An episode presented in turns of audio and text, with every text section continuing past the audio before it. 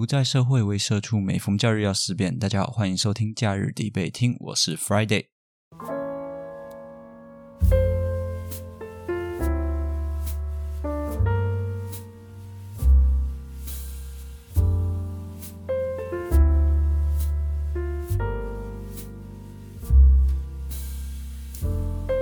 现在的时间是二零二一年十二月十三日，今天是礼拜一。那之所以会录这一集呢，主要是因为我今天买了一支新的麦克风，迫不及待的想要试试看。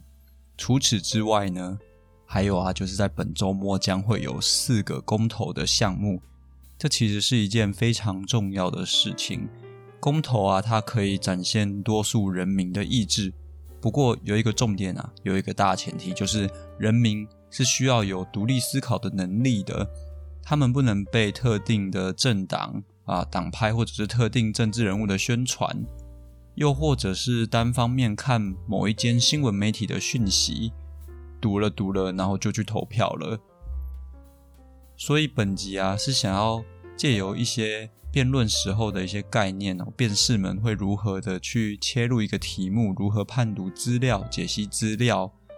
啊，去确认资料的真伪的这些方式或概念。那提供大家做一个参考，那进一步的去推导出自己到底想要在公投的时候往哪边投下神圣的一票。不过这里我要先讲这一集会比较硬，呃，硬硬的的这个部分都是一些硬知识。那当然我本来呃也不是什么辩论大师，我只是希望说可以提供一些想法，呃，让大家在做选择的时候可以更加的清晰。针对这四个公投的题目，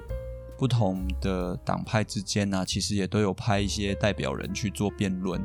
这些资讯在网络上其实都可以看到。那像这些辩论的影片，如果有兴趣的话，或许听众们听完节目之后可以去找这些政党人士他们辩论的影片，你可能意外的会有一些发现。呃，搞不好你会觉得他们都在胡言乱语，或者是你发现他们的逻辑不清啊，跟属性不佳之类的，都有可能有些意外的小收获这样子。最后啊，请不要期待我会在任何一个公投题目里面去推广特定的某个立场。那当然，我对这四个题目啊，其实心里都有一些决定了。不过，我录这一集的目的，其实并不是要说服任何人去投哪一方。我反而比较希望是听众听完这一集之后，往后再看到关于公投的一些文章、新闻或内容的时候，可以尝试着用一些思辨的角度去做分析。首先，公投的题目大家要先了解一下，基本上在辩论的概念来看啊，都算是双体制。因为公投，人们必须去选择同意或不同意，这其实就意味着你在心中选择这个题目是利大于弊，或者是弊大于利。简单的说，双提制就是正方他必须要去论证他的立场，而反方也必须要去论证他的立场，也就是双方都有举证的责任，必须要有足够的数据来支持他的论点。这边听起来可能有点奇怪，因为你或许会觉得，世上不是本来大多数的东西都是，呃，不是利大于弊就是弊大于利吗？那所有东西是不是都是双体制？哦，非也非也，有些东西在思考的时候是单体制的。如果想要知道单体制的思考大概会是什么样子的话，你们可以去听听看 EP 三高富帅的那一集，那一集的题目就是在讲说高富帅在婚姻市场是有利。那他只是要证明有利而已，所以反方就不需要特地去证明说他是不利的。那像这种感觉就是单体制。再来啊，我们解析一下公投的题目，很明显几乎上都是政策性的命题。你最后要投下你同意或者不同意呢？其实就是希望，呃，你在选择之前啊，可以先搭配所谓的虚根结损。那这个就是辩论里面一个重要的基本概念。以下我就会去介绍一下什么是虚根结损。在介绍的时候，我会搭配非常大量的例子，让听众们去做思考。首先，虚根结损的虚就是需要性。人们对于这个政策的需要性是否存在呢？我举个例子来说好了。呃，例如公投有一个题目是核电要商转发电吗？正方的话呢，呃，就是说需要啊上转发电。那正方可能就会提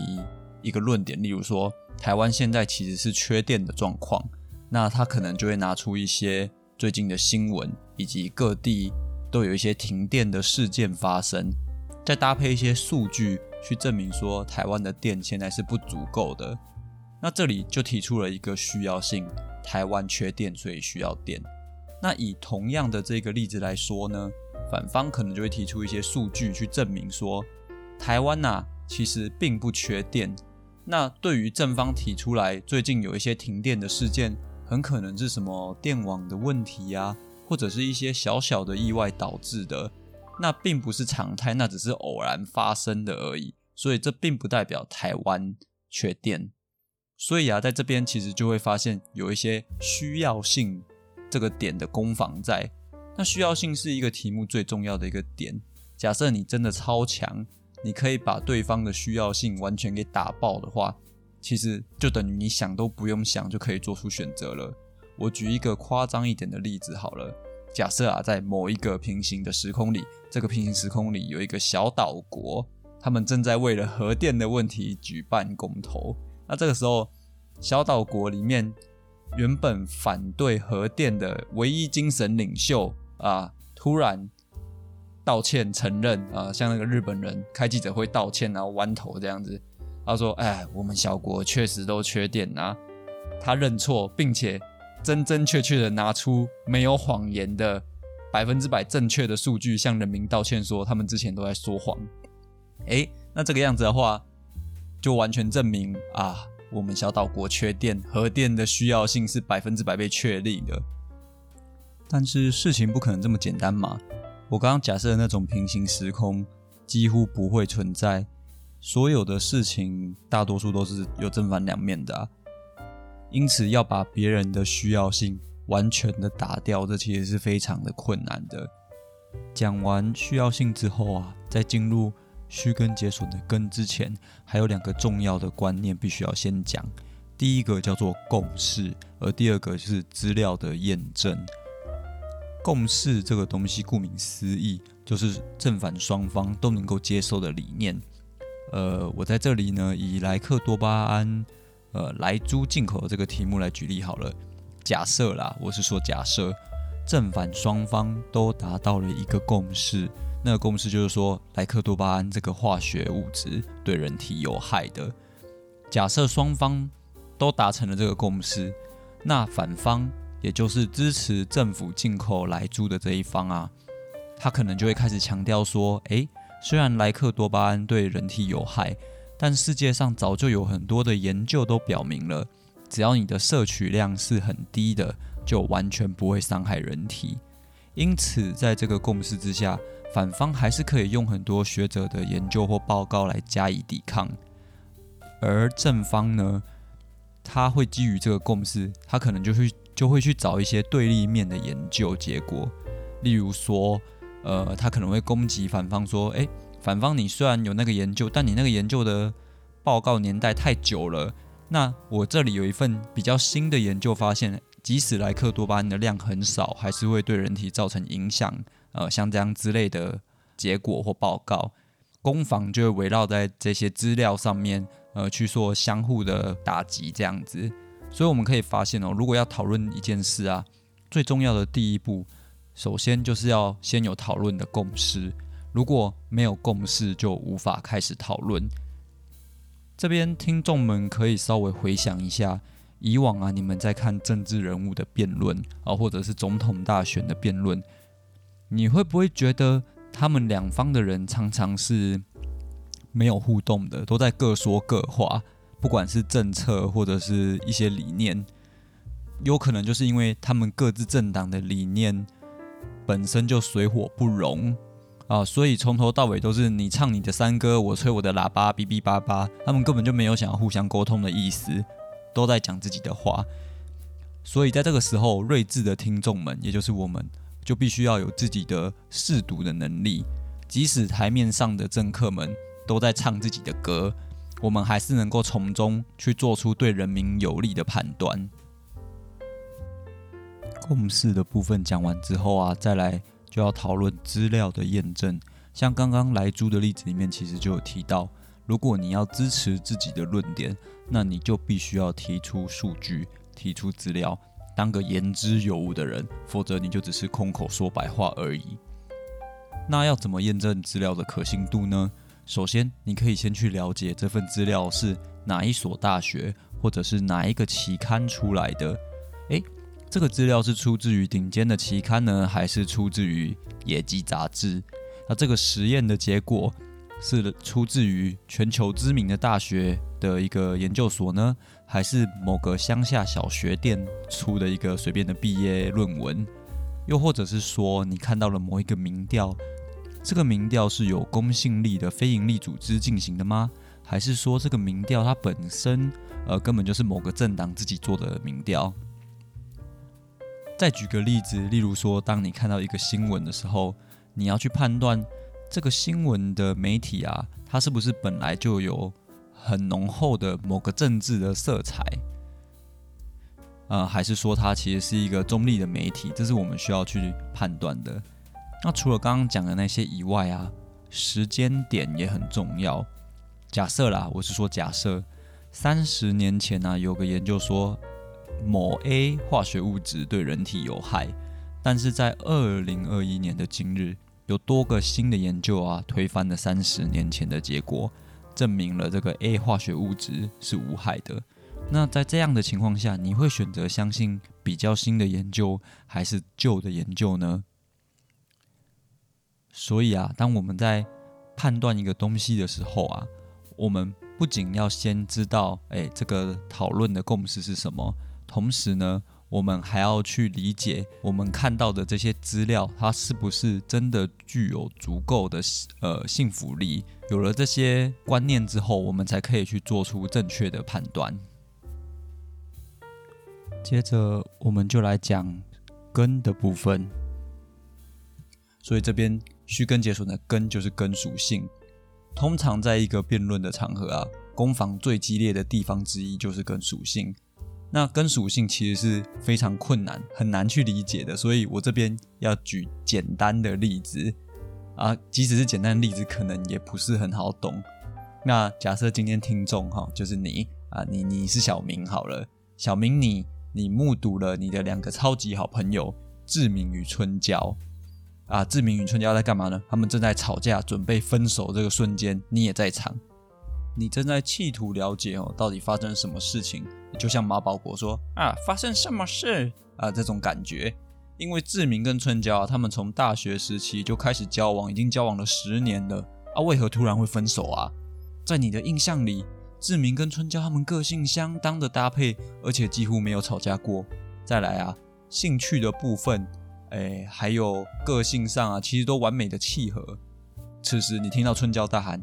啊！我在房间看到那个女人呐，那个女人的头发，还有你们用过的保险套啊！我甚至还在你们的赖对话里面找到显示的内容啊！今天我们会走到这个地步哦，都是因为志明你劈腿。哦，这个时候志明就反驳：哦，没有，其实早在大学的时期交往啊，我就觉得我跟春娇你，我们有很多很多小摩擦，一直都是我在容忍你啊。所以现在交往了十年，我已经忍不下去，我对你的感情早就已经不复存在了啊！我们现在会分手，也只是因为彼此不适合对方而已啊。那么听到这边啊，你各位啊，也就是小明你，你们就必须去判断，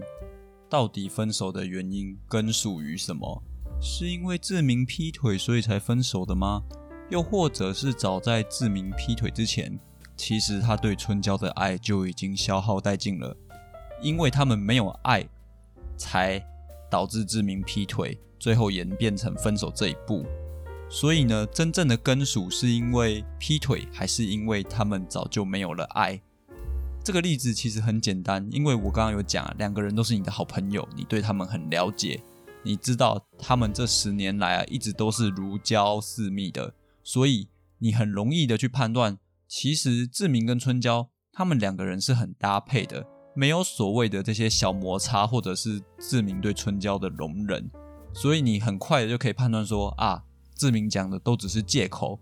真正会分手的原因呢，还是在于志明他管不住他的小老弟在外面乱搞，所以分手的原因是跟属于志明劈腿，而不跟属于志明和春娇之间个性的不合。当然，也有可能志明真的呃忍了很久，然后一直在演戏，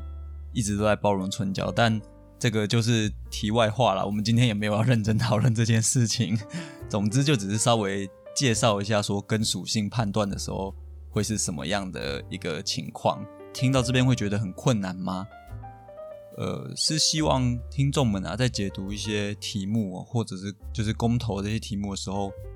也尽量的用这样的方式去思考政治人物或政党的一些领袖们啊，还有一些专家学者们，他们提出资料的时候，你要去思考，他们说 A 事件。是否是真的导致 B 事件的结果，又或者是 A 事件间接影响了 C，C 又造成 B 这种严重的后果？那像这类的根属性啊，大家都必须好好去想一想，你就可以很容易的去判断，到底在这些资讯里面有谁在说谎，或者是有谁没那么老实。那么接着我们就把话题转到解，也就是解决力的这个部分。解决力部分比较好理解啊。假设前面的需要性跟根属性都已经被确立了，那我们接下来就要看看，如果今天同意了某项政策，那它是否可以解决目前我们社会上所遇到的问题？我们一样拿前面讲的核电的例子来说好了。假设正反双方，哎呀，他们还真的达到了一个共识啊，说台湾缺电啊。虽然我觉得这个共识几乎不可能达得到的啦。但总之就是先假设嘛，假设平行世界的他们都达到这个共识，台湾就是缺电呐，他们都很想要解决缺电的这个方法，不过他们提出了不同的见解。正方这个时候可能就会提出资料说，用核能发电啊，只需要一点点的原料就可以制造非常庞大的电量，提供给台湾的民生与工业。不过反方这个时候或许也会拿出一些论点来反驳，就会说，例如风电啊、太阳能发电啊、一些绿电。其实也已经足够提供台湾电力了。反方很可能会认为，我们不需要再花那么大笔钱去重新盖一个，呃，重新启用一个好几年前盖的一个核四。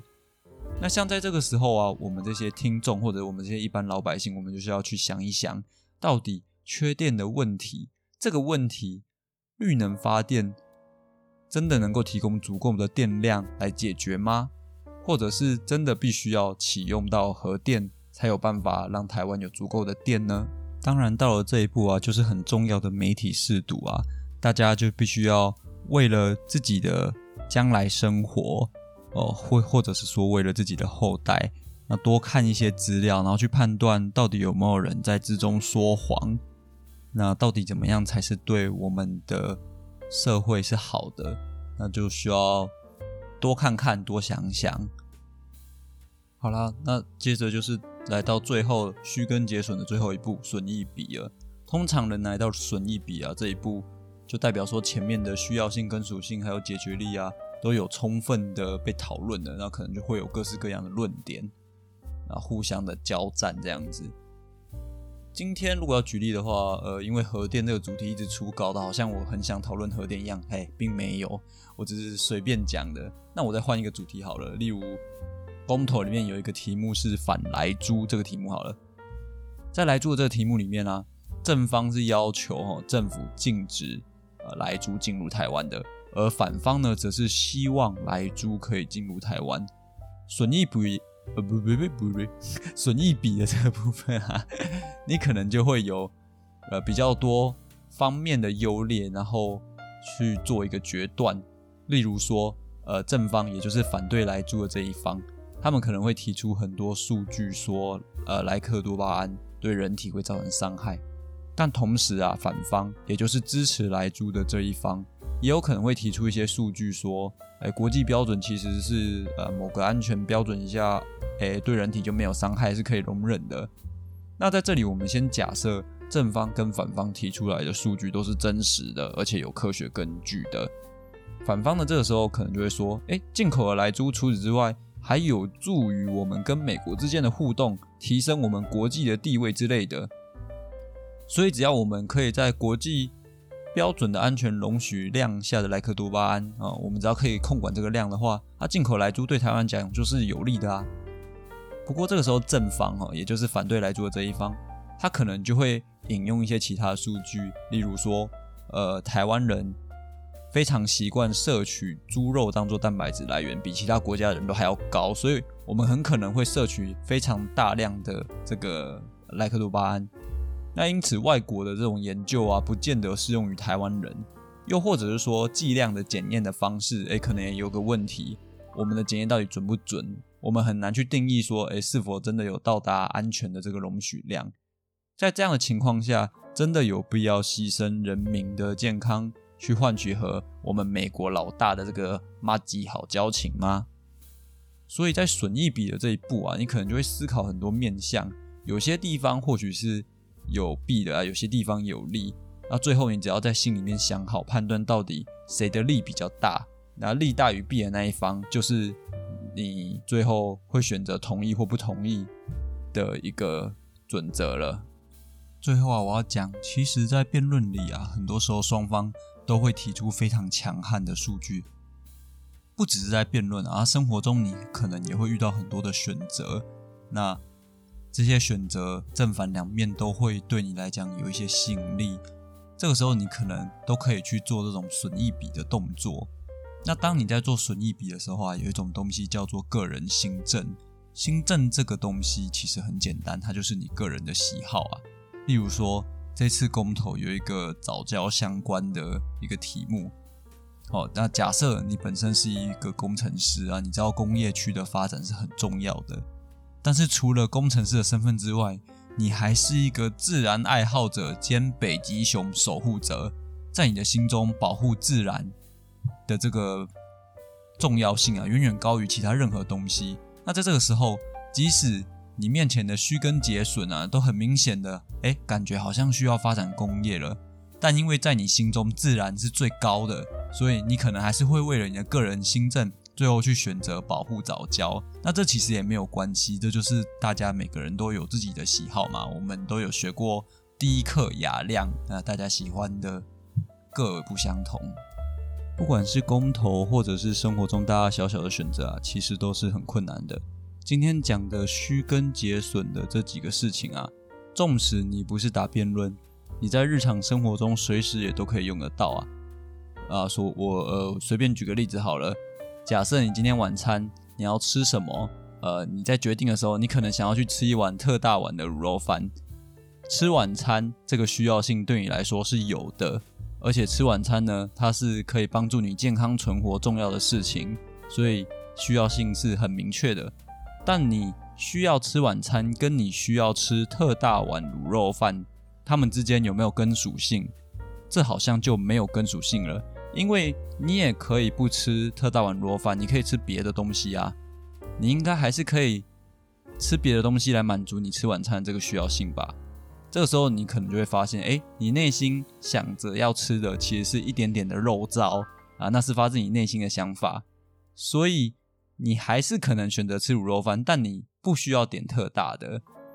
但问题就是，嗯，你今天你是一个一百五十公斤的大肥宅，你晚餐如果没有点特大碗，你只是点一碗普通卤肉饭，将没有办法满足你的食欲。那同时呢，你的晚餐你又要考量到健康，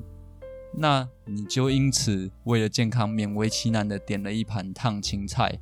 这盘烫青菜不但可以给你所需要的。呃，健康，并且可以让你吃的比较饱，所以啊，经过这一系列精密的考量之后啊，你的晚餐选择吃一碗卤肉饭跟一盘烫青菜。哦，我知道干这他妈例子超级烂，但反正我想要表达就是，你今天在生活中遇到各种呃你在做选择很难的问题的时候，你可以一步一步的去拆解，你需要它吗？它有没有根属于呃你现在正在想的这件事情？那它的解决力是如何的？最后你损一笔答案，它就会告诉你，你到底心里想要的是什么。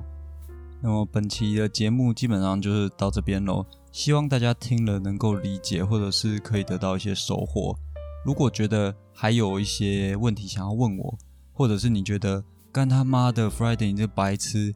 你讲的东西啊虚根结笋讲根本都是错的，或者是你觉得 Friday 他妈你举的例子烂透了，我可以想到更好的例子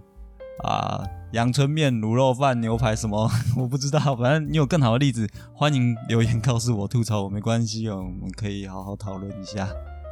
那我是在礼拜一录节目的 Friday，See you next holiday。